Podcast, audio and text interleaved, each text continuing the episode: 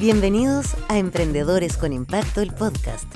Un espacio donde intercambiamos historias, comentamos sobre tendencias, errores comunes y aprendizajes en torno al emprendimiento y la innovación social. Dejamos con ustedes al director general de vinculación con el medio y sostenibilidad de la Universidad Andrés Bello, Héctor Hidalgo. Bienvenidos a otro capítulo de Emprendedores con Impacto, un espacio para compartir experiencias, aprendizajes, anécdotas y sobre todo una muy buena conversación con emprendedores que están haciendo la diferencia y que muchas veces se están haciendo cargo de los, de, los nuevos desafíos que está planteando el desarrollo sostenible, en forma creativa y sobre todo entusiasta. Soy Héctor Hidalgo, director general de vinculación y sostenibilidad de la UNAP, y junto a Valentina Ruiz Tagle, productora de este programa, buscamos que estos emprendedores tengan una mayor difusión y puedan inspirar a otros y sumarse con sus propias soluciones a los más diversos problemas que tiene hoy nuestro planeta. El tema de hoy, desarrollo social. Y qué mejor que conversar con David Muñoz, un emprendedor que está hoy inmerso en el gran dilema que es la elaboración y gestión de proyectos sociales y de inversión pública, con su emprendimiento de gestión de fondos para mejorar el recurso humano y el equipamiento. Hola David, ¿cómo estás? Hola Héctor, muy bien, gracias. Saludos desde Temuco. Ah, maravilloso, maravilloso. Oye David, eh, en este espacio nos interesaría muchísimo conocer tu historia. ¿Cómo fue que llegaste a este tema que hoy día te apasiona tanto? Bueno, te cuento, yo soy de Carahue, de Temuco a la costa. Eh, y en mi pueblo, que es de las comunas más pobres del país, mm, los fondos públicos, eh, cuando comenzamos con esto fue el año 2012, 2010 por ahí, no llegaban, la, la verdad. No llegaban y, y dijimos, pucha, si no llegan, tenemos que salir a buscarlos.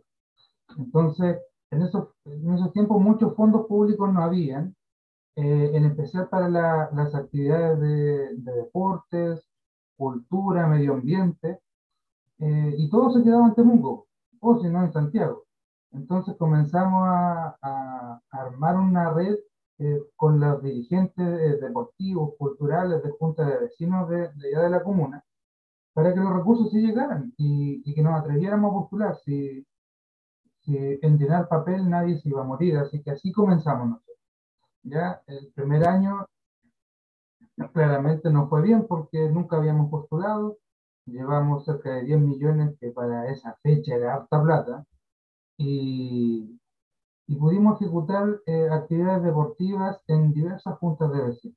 Y así, después de eso, muchas organizaciones más quisieron postular. Eh, creamos y ahí una... es donde tú creaste esa, esa, ese mecanismo, ese modelo de ayuda a estas organizaciones. Sí, ahí creamos Despegue Innovación Social, que se llamaba en ese tiempo, que fue lo mismo que postulamos a, a Acción Joven en ese tiempo, que ahora es en Chile. Eh, y, y, comenzamos a trabajar, después se enteraron eh, organizaciones de otras comunas cercanas, comenzamos a trabajar con ellas también, les ayudábamos, siempre no les cobrábamos ni un peso, porque como sabemos en los pueblos chicos, no hay, las organizaciones no tienen dinero. Entonces, hacíamos los, los, proyectos de forma gratuita. Eh, y ¿Y qué, ¿En qué momento ya decidiste migrar eso a, a, a, ya una organización que operaba, me imagino, ya de manera más tradicional, pero como emprendimiento, etcétera? La verdad es que eso recién pasó la, como cinco años después de que comenzamos nosotros en Caragua. ¿Y cómo fue esa transición? Eh, fue un, un, poco compleja eh, desde el punto de vista eh, de mis principios, porque a mí no, no, no, me gusta cobrar mucho. La verdad es que a las organizaciones yo sé cómo funcionan, no tienen dinero y hasta el día de hoy no tienen dinero. Y es porque la orgánica de las organizaciones sociales es así. Ya, excepción de las fundaciones, las corporaciones que esas tienen, eh, trabajan con más empresas, etcétera, y les llega un poco de, de financiamiento, pero las organizaciones sociales de base como un club deportivo o una junta de vecinos, no tienen fondo. Entonces, cobrarles a ellos se me hacía un poco desubicado, por decirlo de, algún, de alguna forma. Pero como lo hicimos fue porque los, eh, los mismos fondos dejaban ahora eh, incorporar un porcentaje eh, menor, claramente, pero eh, para la coordinación y gestión de estos fondos. Entonces desde ahí pudimos seguir eh, solventando los gastos que conllevaba estar meses escribiendo proyectos, en reuniones con las organizaciones, juntar los papeles, etc. Y, y así pudimos seguir manteniendo. También eh, comenzamos a entregar los servicios a los municipios, eh, que ahí sí llegaban recursos un poco, un poco más altos y con eso cubríamos los sueldos de los que participaban. Perfecto, excelente. Bueno, David mencionó recién eh, un programa de innovación social que existe en Chile llamado Ya en Chile. ¿ya? David fue uno de los ganadores y es un programa desarrollado por la Universidad Andrés en conjunto con el Instituto Profesional AIEP, que busca justamente destacar, reconocer y fortalecer a emprendedores sociales como David. Si quieres saber más sobre eso, eh, me imagino que a lo largo de esta historia hay muchos temas de los cuales tú te sientes orgulloso. ¿Cuáles podrían ser así como los puntos que a ti, sinceramente, así como en tu retrospectiva, tú miras y dices, que esto para mí es como lo, por lejos lo que más orgullo me provoca de todo lo que hemos hecho en este emprendimiento? La verdad es que hoy, bueno, hicimos un, recuento hace poco, porque ya cumplimos 10 años, y lo que más me siento orgulloso y que todavía voy a, verlo de repente es haber podido trabajar en la municipalidad de Cholchol en un proyecto que nos pidieron, que duramos tres meses, que eso fue el, el plazo de nos. Y fue construir un gimnasio. Claramente nosotros no lo construimos, pero sí hicimos la, la base de, de la presentación social, de la justificación social de, de esa iniciativa que estuvo, la gente lo, lo, estaba pidiendo como hace 20 años, porque cuando nosotros llegamos, el gimnasio que tenían en esa comuna, no sé, era un nido de palomas. Entonces los jóvenes jugaban con el piso lleno de excremento de palomas o de roedores, etc. Entonces dijimos, no, esto hay que sacarlo luego. Y en tres meses pudimos hacerlo se, consiguieron los recursos del gobierno regional en un mes y, y se pudo ejecutar rápidamente. Yo creo que eso, el poderle mejorar la calidad de vida a las personas de comunas pobres como Cholchol, que hoy día es la comuna más pobre del país, eso en su momento me, y todavía me siento muy orgulloso de eso. Otra de las, no sé, otros, y, y, los mismos proyectos, aunque sean proyectos chicos de un millón de pesos, la gente lo agradece muchísimo. Eh, hay proyectos también, no sé, como el de trabajo con juntas de vigilancia rural, donde le hemos mejorado la vida a las personas eh, con tan solo evitar que le, o brindarles el apoyo con, creación de red de vigilancia, con, eh, no sé, con estas radios portátiles, donde los vecinos se van comunicando si es que ven algún camión o camioneta que ande mirando las casas o los animales para evitar el avigeato, que en realidad eh, la gente de campo tiene dos o tres animales y que se los roban, se roban todo su, su medio de producción, su, sobrevivencia en el invierno principalmente. Entonces esas cosas, la verdad es que dan ganas de seguir eh, en, en, esto. No se gana mucha plata, pero, pero llena el alma y en realidad para mí la innovación social es más que crear algo en un laboratorio es que la gente quede contenta. Perfecto. Oye, David, en el mundo tradicional de la empresa o en el mundo de los emprendimientos, eh, también pasan cosas difíciles. Eh, y me imagino que no todas tienen que ver con los temas financieros. ¿Tú recuerdas alguna difícil que te haya tocado y que de repente uno dice, caramba, esto eh, literalmente fue una valla relevante en todo este, este tiempo que has sido emprendedor? Sí, me pasó el año 2015, donde dentro de todos los proyectos que hicimos hace años, porque salieron hartos, en una organización nos pidieron ayuda para hacer una compra en Santiago. Ya, entonces uno decía que sí a todo. Entonces fuimos a Santiago, hicimos la compra y, y en este caso eran juegos de camiseta, de fútbol.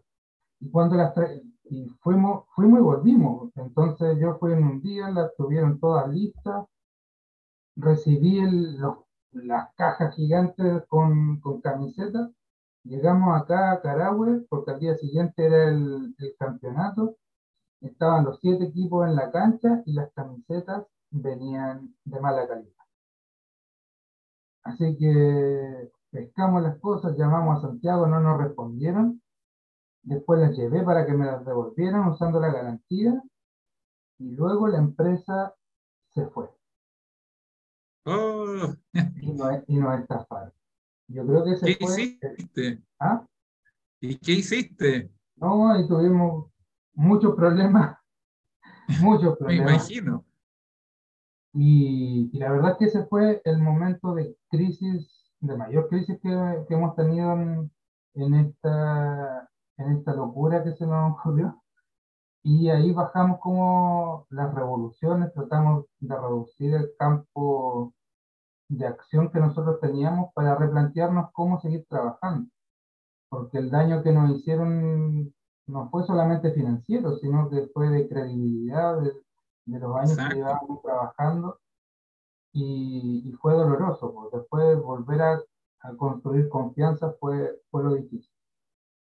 Sí, dicen que la confianza crece a la velocidad de una palmera y cae a la velocidad de un coco. Muy rápido, muy rápido. Oye, ¿cuáles han sido, si tuvieras que hacer un, estamos hablando en este programa y muy probablemente nos están escuchando muchas personas que están pensando en emprender socialmente, en emprender con impacto, en emprender con sentido. Eh, si tú tuvieras que buscar en tu propia trayectoria y en tu propia experiencia algunos tips, algunos aprendizajes que te gustaría compartir con esas personas que están recién comenzando, ¿qué te gustaría decirle? ¿O qué te gustaría decirte a ti mismo si te volvieras a encontrar con 10, 15 años menos? Lo primero es que tienes que formalizar de inmediato tu iniciativa. Lo segundo es que tienes que registrar el nombre de tu iniciativa en INAPI. Ya, eso es un proceso no tan un poco engorroso, pero te va a demorar un año. Porque si tu iniciativa es buena, cualquier, cualquier persona se puede llevar tu nombre. Nos pasó también con una iniciativa que no es des- eh, despega, pero pero nos pasó con, con otra pyme que tenía. Eh, y lo, lo tercero, yo creo que lo más importante es que te guste lo que estés haciendo y que, tal como en el caso de nosotros, que si es que buscan la felicidad detrás de todo lo que hacen, es que la gente a la cual ustedes entreguen su servicio o producto quede feliz y contenta con lo que están entregando. De lo contrario, no van a estar contentos ustedes y van a ver esto como un trabajo más y, y, y no va a llegar a muchos años de, de desarrollo. Excelente consejo. Bueno, tú participaste en una iniciativa de, bueno, hoy día llamada ya en Chile, pero en su época era Acción Joven. ¿Recuerdas algunas de las cosas que más te gustaron en esa, en esa versión del programa? Eh, el año que yo ingresé y que postulé, gané y todo este proceso, la verdad es que fue súper bonito. Ya era el segundo año de, de Acción Joven hoy día allá en Chile. Eh, entonces eran solamente 10 los que recién habían ganado el 2011 y nos hicimos muy amigos con ellos. Con la mayoría Así es. todavía nos seguimos juntando. Cuando nosotros vamos a Santiago, nos juntamos allá, eh, nos llamamos obviamente, siempre conversamos si tenemos, en mi caso, si tengo información de fondo que se están abriendo allá, los llamo, les digo, ya postulemos a tal cosa. eh, y tratamos de ayudarnos siempre en distintas áreas. Eh, y lo mismo pasó después con los nuevos, las nuevas generaciones, con algunos nos afectamos un poco más, todavía seguimos en contacto. Eh, y yo creo que eso fue lo más, más bonito. Obviamente la experiencia de acción joven desde el- la etapa que te dicen, sí, estás preseleccionado, en mi caso me, me cambió rotundamente porque me abrió, oye, yo jamás había viajado en avión, por ejemplo.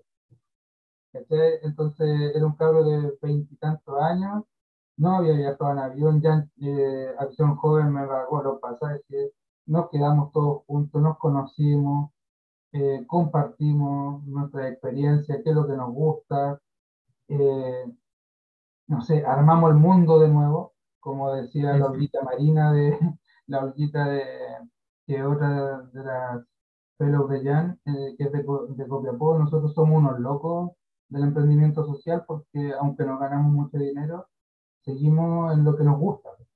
Y, y creo que nos vamos a morir haciendo esta cuestión.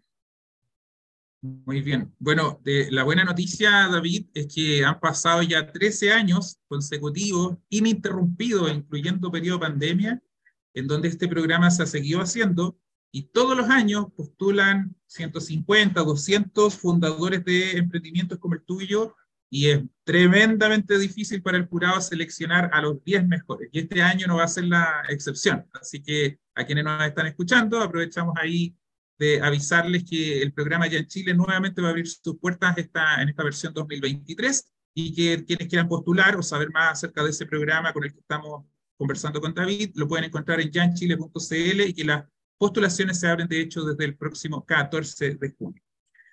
David, bueno, eh, primero que todo, queríamos darte las gracias por haber compartido estos momentos de, conversación con nosotros.